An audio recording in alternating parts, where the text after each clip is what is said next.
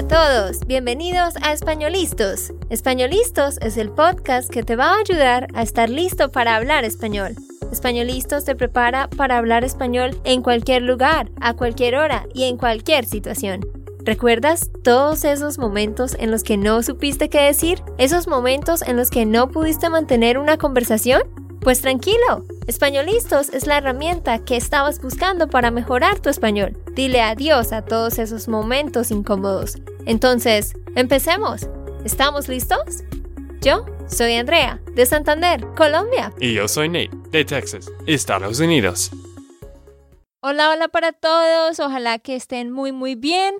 En el episodio de hoy, como hemos hecho muchas veces, vamos a hablar de la biografía de alguien. Y es alguien bien interesante. ¿De quién vamos a hablar, Nate? Vamos a hablar de J.R.R. Tolkien.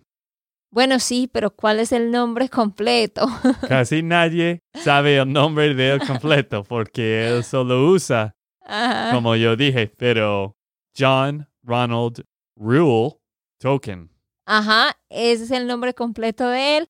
Por supuesto, todos sabemos que él fue quien escribió la espectacular historia de El Señor de los Anillos y El Hobbit también y pues otras cosas que él escribió, pero estas son como las dos obras más populares de él. uno de nuestros estudiantes nos pidió que habláramos de él y bueno, pensamos que es interesante porque a casi todo el mundo le gusta El Señor de los Anillos, ¿no? ¿A ti te gusta, Nate? Sí, me encanta, uno de mis películas favoritas. Y de hecho, anoche Andrea y yo y mi hermana y el esposo, el cuñado, hemos visto el primero disco de Señor de los Anillos de la película 1, porque hay tres.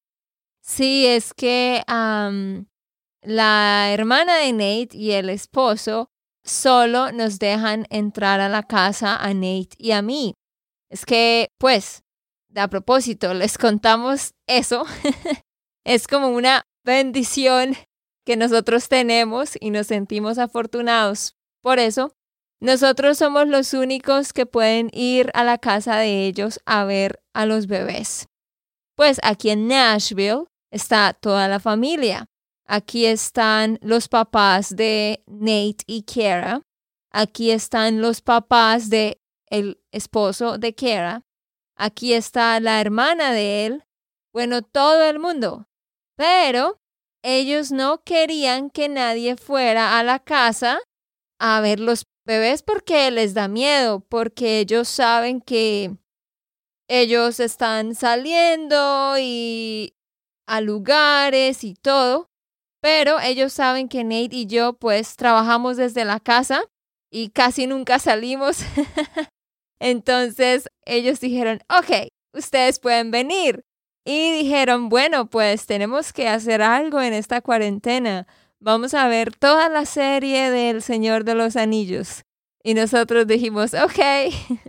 Sí, es un poco difícil con los niños porque ellos tienen dos niños pequeños, así que hay que ver las películas muy tarde en la noche, después de que los niños están durmiendo. Ajá, pero eh, sí, a mí me gusta esta película. Dinos tú, deja tu comentario en los comentarios. Dinos si te gusta esta película o no, porque sí o porque no. A mí me gusta, pero no me encanta. Ah, porque no me gusta la parte donde muestran a los monstruos. ¿No te gustan los monstruos que ellos están creando en el primer película? Sí, no, no me gusta eh, estas cosas que son como un poco oscuras. Esta, esto casi no me gusta. Sí, entiendo. Bueno, hablemos de este hombre que tiene una mente impresionante y fue capaz de inventarse todas estas historias y escribir semejante obra que ha sido muy popular y lo sigue siendo. Bueno, pues, ¿dónde nació él, Nate? Él nació en Bloemfontein, hoy Sudáfrica, en el 3 de enero 1892. Ujú, En 1892, hace muchísimo tiempo. Y él falleció. Bueno, hablemos de, cómo transcurrió la vida de él y de dónde eh, vino él y qué hacía.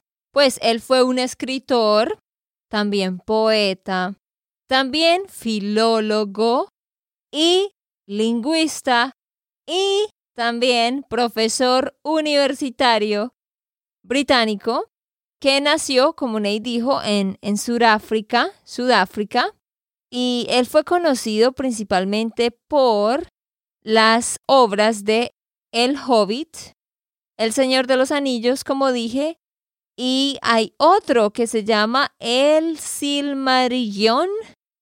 ¿Pronuncié eso bien, Nate? ¿O no sé. sabes de qué estoy hablando? Sí, yo no sé este libro. Sí, hay otro libro que aquí, en lo que encontramos, decía que esas son las tres mejores obras de él, El Hobbit, El Señor de los Anillos y El Silmarillion. Bueno, algo interesante de él es que el nombre Rule proviene del antiguo hebreo, es un nombre de origen hebreo y significa próximo a Dios. Y a él le pusieron ese nombre porque era el nombre de su papá. Hablemos un poquito de su niñez. Cuando él tenía tres años, en 1985, su madre, Mabel, y su hermano, y junto con él, que apenas tenía tres años, se fueron para Inglaterra. Pero su padre permaneció en, en Sudáfrica, en un lugar que le llamaban Orange, Orange, Sudáfrica. Él vendía diamantes, el papá de él vendía diamantes. Así que él se quedó allá en Sudáfrica trabajando con la venta de diamantes y con otras piedras preciosas que él vendía en el Banco de Inglaterra. Entonces el papá se quedó allá y la mamá con los niños se fueron para Inglaterra. Y la intención del papá era, pues, luego llegar a Inglaterra y unirse a su familia. Pero desafortunadamente, mientras él estaba allá, ah, murió. Murió de una fiebre eh, reumática. Obvio que en ese tiempo la medicina, pues, no era tan buena, tristemente. Así que sí, él murió. Así que cuando él murió fue el 15 de febrero de 1896. En este momento, ah, Token, si lo pronuncié bien, Sí, tenía solo cuatro años. Así que miren qué triste, él perdió a su papá cuando solo tenía cuatro años. Y por supuesto, esto dejó a la familia sin ingresos. O sea, la señora quedó con los dos niños sin dinero, sin nada. Entonces, ¿qué hizo ella, Nate? ella debía llevar a sus hijos a vivir con su propia familia en Birmingham. Sí. Y mientras estaban allá, pues eh, Token empezó a dibujar mucho. A él le gustaba dibujar mucho. Le gustaba dibujar paisajes y árboles. Le encantaban los árboles. Pero también le gustaban mucho eh, las lecciones de idiomas. A él le gustaba aprender como otros idiomas. Y él tenía ese amor a los idiomas porque su mamá empezó a enseñarle las bases del latín cuando él era muy pequeño, desde que tenía tres años. Y por eso, algo sorprendente de él es que él podía leer cuando tenía cuatro años. Cuando él tenía cuatro años ya podía leer. Y un poquito de tiempo después, él podía escribir también. Así que era muy inteligente. Empezó a leer a los cuatro años. ¿Cuántos años tenías tú cuando empezaste a leer, Nate? No sé. Quizás seis, ¿Siete? No, no sé, no sé, pero sí, obvio, él era muy inteligente y fue interesante que tú hablaste sobre los idiomas, porque algo muy chévere de los libros es que él creó su propio Ah, lengua, sí. Ujú. idioma, ¿no? En, en los libros de Elvish o de, no sé, es, es, los libros están muy, muy complejos y sí, obvio que muy inteligente este hombre. Sí, yo creo que esa habil- habilidad de poder inventarse ese propio idioma ah, vino del hecho de que él ya venía eh, estudiando otros idiomas. Y bueno, ¿qué pasó en 1904, Nate? En 1904, cuando Ronald o Tolkien tenía dos, 12 años, Mabel falleció debido a complicaciones de diabetes. Ajá, ella falleció o murió. Recuerden que fallecer es un sinónimo de morir. So, si Mabel, su mamá, murió cuando él tenía 12 años, entonces tengan en cuenta que él perdió a sus papás ah, muy, muy joven. Y en ese momento, ellos estaban viviendo en una casa alquilada o rentada. Y pues obviamente en el momento en que la mamá muere, eh, él queda solo con su hermano, sin mamá ni papá. O sea que para él tampoco fue muy fácil, pues, su niñez y su adolescencia, ¿no? Bueno, ¿y qué pasó después de que la mamá murió? Pues resulta que ella era católica, ella era muy, muy católica y estaba muy involucrada con la iglesia, así que obviamente ella tenía amigos que eran priests, padres y monjas y a ella la querían y la conocían en, en el área donde ella estaba, eh, pues en esa iglesia católica. Entonces, en el momento en que ella muere, Tolkien y su hermano se quedan con un padre. Este padre o sacerdote, es lo mismo, padre o sacerdote, se llamaba Francis Javier Morgan. Así que él fue el que los educó a ellos en Birmingham. Él fue el que prácticamente ah, los educó y se encargó de ellos y, y los ayudó a que, a que tuvieran pues una mejor vida.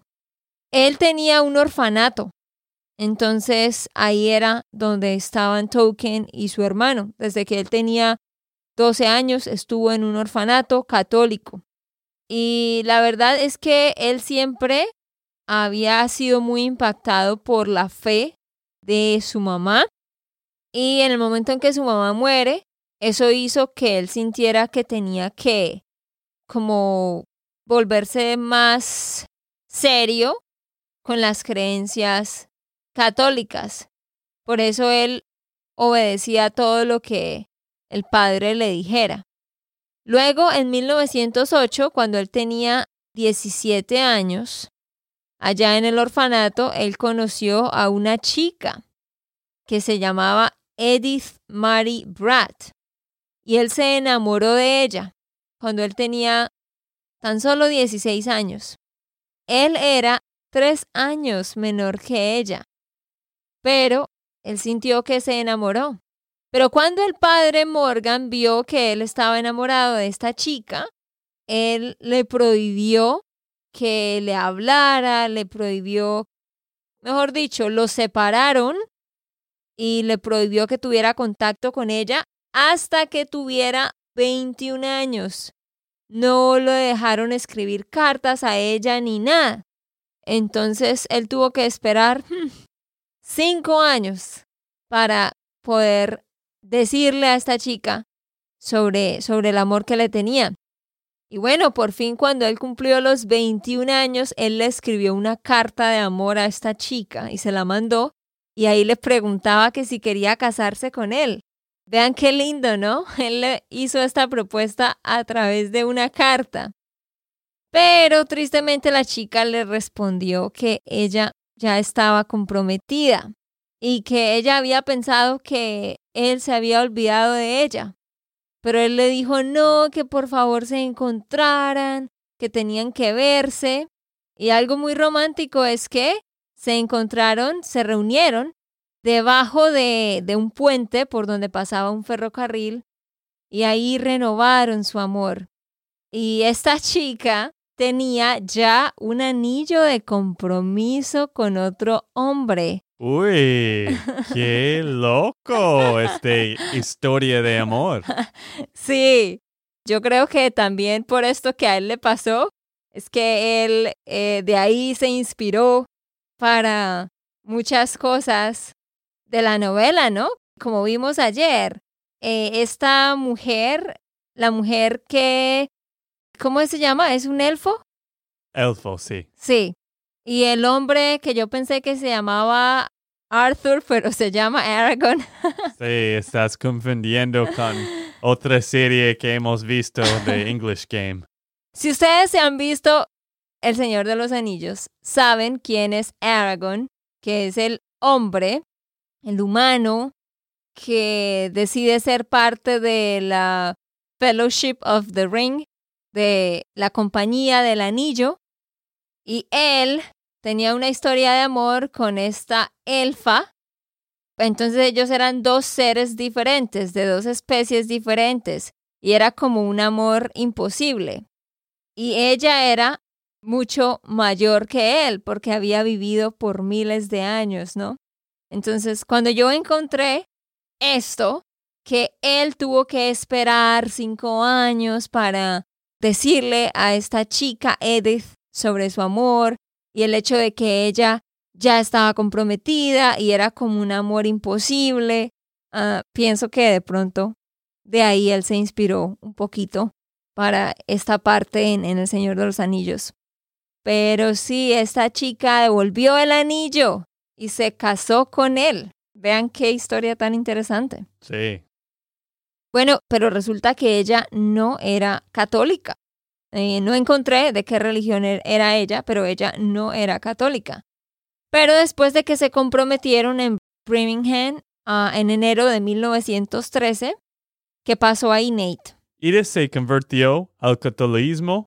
Catolicismo. Ah, sí. Catolicismo ante a la insistencia de Tolkien y se casaron en el 22 de marzo en 1916 en Warwick. Exactamente. Catolicismo. ¿Listo? Cristianismo, judaísmo, hinduismo. Todas las religiones terminan en ismo. Bueno, ¿qué pasó después de que él se casó? Resulta que él se unió al ejército británico y, de hecho, el ejército británico en este entonces eh, luchaba en la Primera Guerra Mundial. Entonces él se unió a, a ese ejército, así que él hizo parte de eso. Y él era un teniente segundo. Él era, pues ese era su, su título, por decirlo así. Y él era especializado en el lenguaje de signos.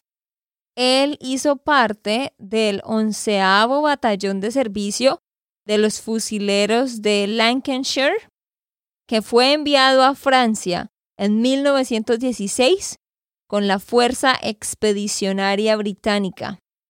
Bueno, él estuvo allá en el ejército, pasó el tiempo y luego ellos tuvieron cuatro hijos con su esposa. Y es interesante eh, las profesiones que en el futuro estos hijos tuvieron. Uno de sus hijos fue un sacerdote, a otro fue un maestro de escuela, otro hijo fue escritor y la única hija fue una trabajadora social.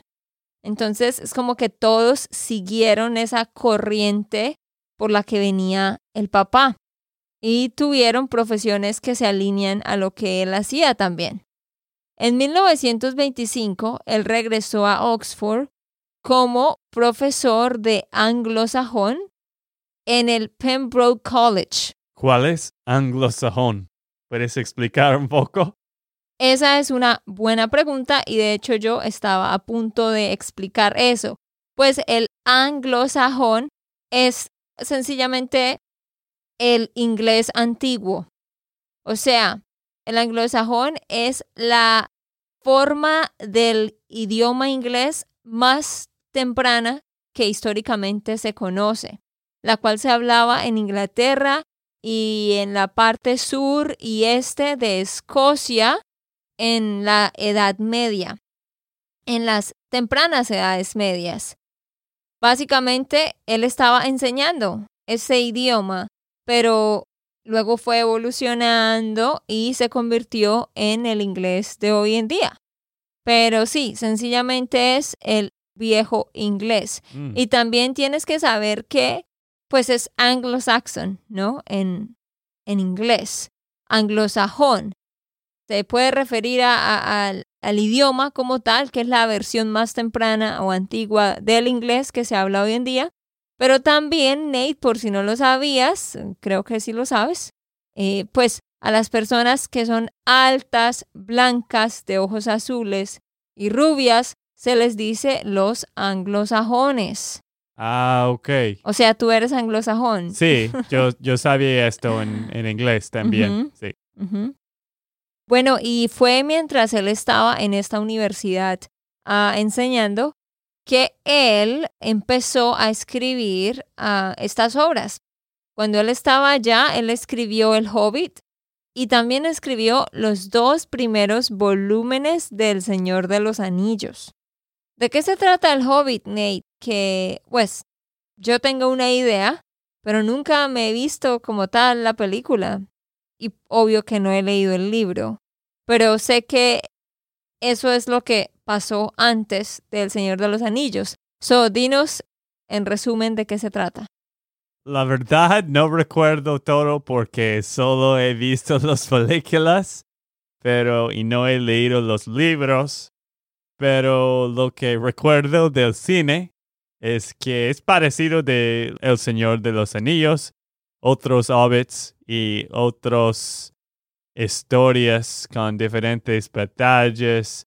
Es, es un jorneo también de, de los hobbits y de otras figuraturas, otras Figuras. figuras, otros tipos de, de los, ¿cómo se llaman? Los elves y. Los elfos. los elfos y bueno, de todo. Es muy parecido, no recuerdo mucho. Ok, bueno, tendremos que ver eso también porque se supone que eso va antes del Señor de los Anillos y nosotros nos estamos viendo el Señor de los Anillos ahorita. Bueno, algo interesante es que aunque Tolkien nunca esperó que sus historias ficticias se volvieran tan populares, en 1937 C.S. Lewis lo persuadió para que publicara El Hobbit. Eh, pues yo creo que ustedes ya sabían, pero ellos eh, se conocían con C.S. Lewis. Ellos eran amigos. Entonces C.S. Lewis le dijo que lo publicara. Él originalmente había escrito este libro solo para sus hijos, para leérselo a sus hijos. Sin embargo, lo publicaron y se dieron cuenta que el libro atrajo a muchos lectores adultos y se volvió muy, muy popular y se hizo popular para una editorial muy importante y ellos publicaron el libro ya oficialmente y ahí fue cuando le pidieron a él que debía escribir una secuela para la obra, que debía escribir más para que hubiese una continuación de la historia. Y bueno, él se volvió tan popular y tan conocido que también lo reconocían en Estados Unidos, ¿verdad, Nate? Sí, en 1957 Tolkien iba a viajar a Estados Unidos para recibir títulos honoríficos de las principales universidades como Marquette y Harvard, pero el viaje tuvo que suspenderse, pues Edith cayó enferma. Ajá, ella se enfermó y a causa de eso, pues él no pudo ir a recibir esos títulos, pero, pero en Estados Unidos lo iban a, reconocer por lo grande. Bueno, después eh, de esto que pasó, que Token se retiró dos años después de su cargo en Oxford. Y después, en 1961, C.S. Lewis le propuso, lo propuso como candidato para el Premio Nobel de Literatura.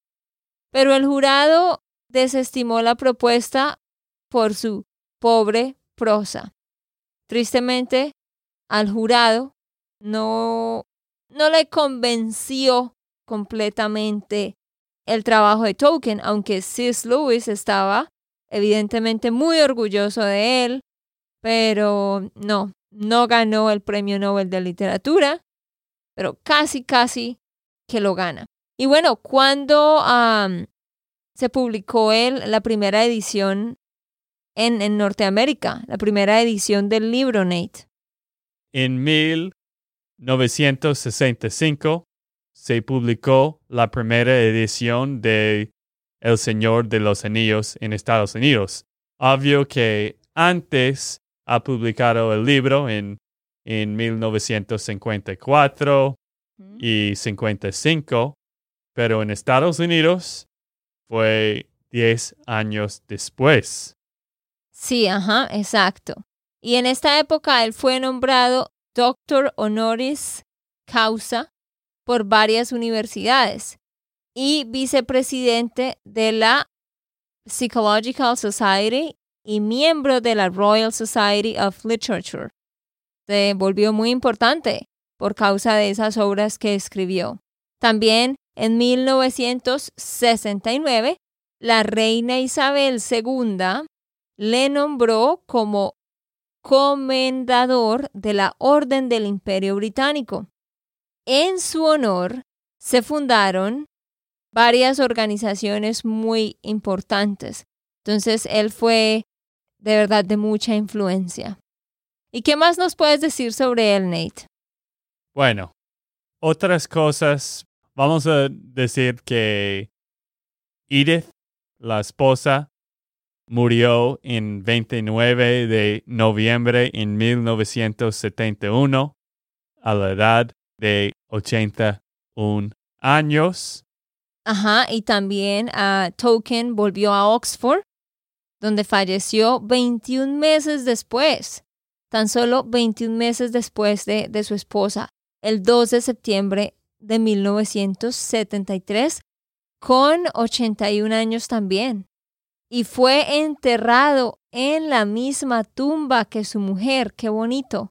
Los dos fueron enterrados en la misma tumba. Sí, espero que en el futuro podamos dije bien, Ajá. podamos visitar Oxford en Inglaterra y averiguar dónde todos estos actores famosos estaban. Eso Mm. es una meta que yo tengo. Pero yo quería agregar algunas cosas que he pensado que fue un poco inspirador, ujú. inspiradora, Cosas inspiradoras. inspiradoras. Sí. De hecho, este hombre es como el padre de, de los de la literatura fantasía. O muchos dicen esto.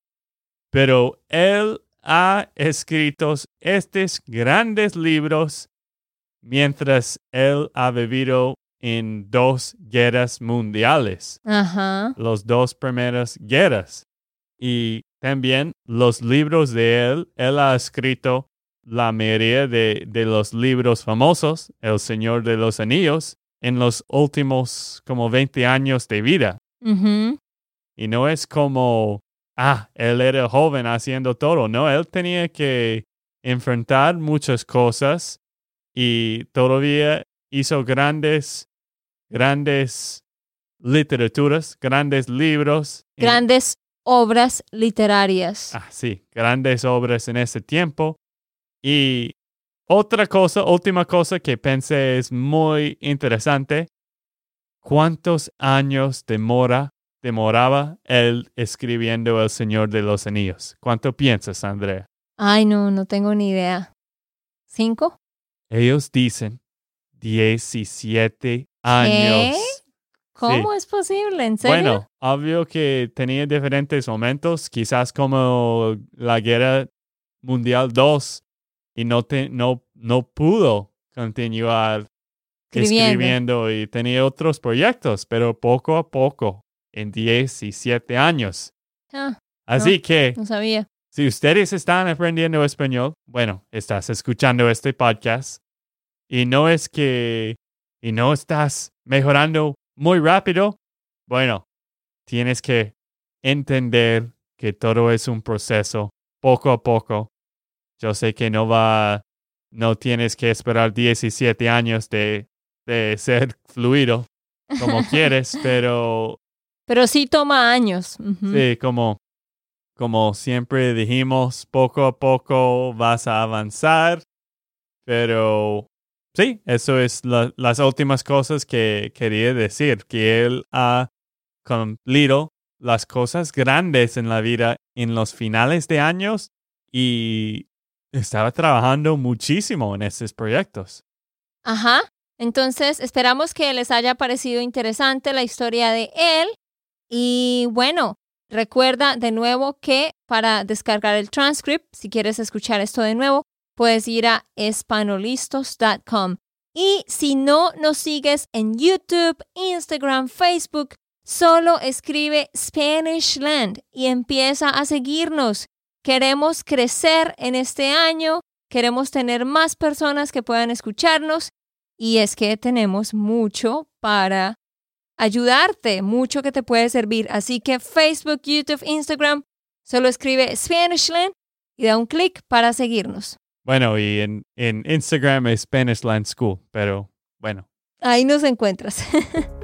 ok, esto fue todo por el episodio de hoy. Esperamos que les haya gustado y que hayan aprendido. Y recuerda, si sientes que estás listo para aprender español, solo da un clic en Español Listos. No olvides dejar tus comentarios de lo que te gustó y los temas que quieres que tratemos. Suscríbete y déjanos tus reseñas. Españolistos les dice chao chao y hasta la próxima.